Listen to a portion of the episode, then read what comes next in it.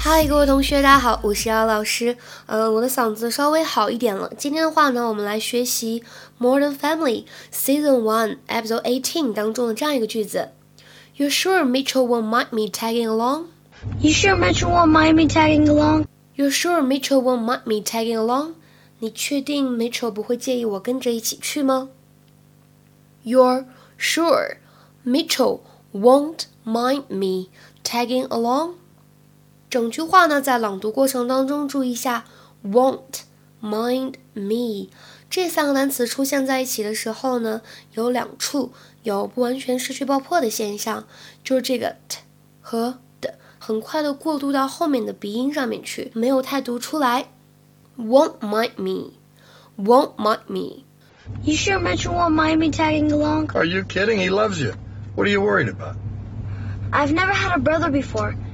We never really hung out that much. Kiddo, you are overthinking this.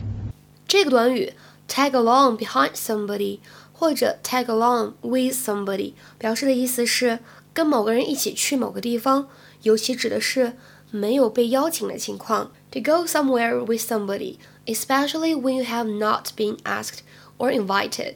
比如说，看下面这两个例句：Do you mind if I tag along with you tonight? Do you mind if I tag along with you tonight？你介意我今天晚上跟你一起去吗？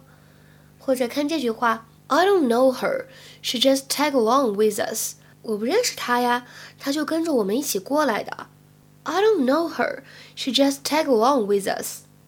今天的话呢，请同学们尝试翻译一下下面这个句子，并留言在文章的留言区，说 James 不想让他弟弟跟着。这句话应该如何使用英语来表达呢？期待各位同学的积极回复。OK，拜拜。they once belonged to me. You asked me for a place to sleep, locked me out, and threw.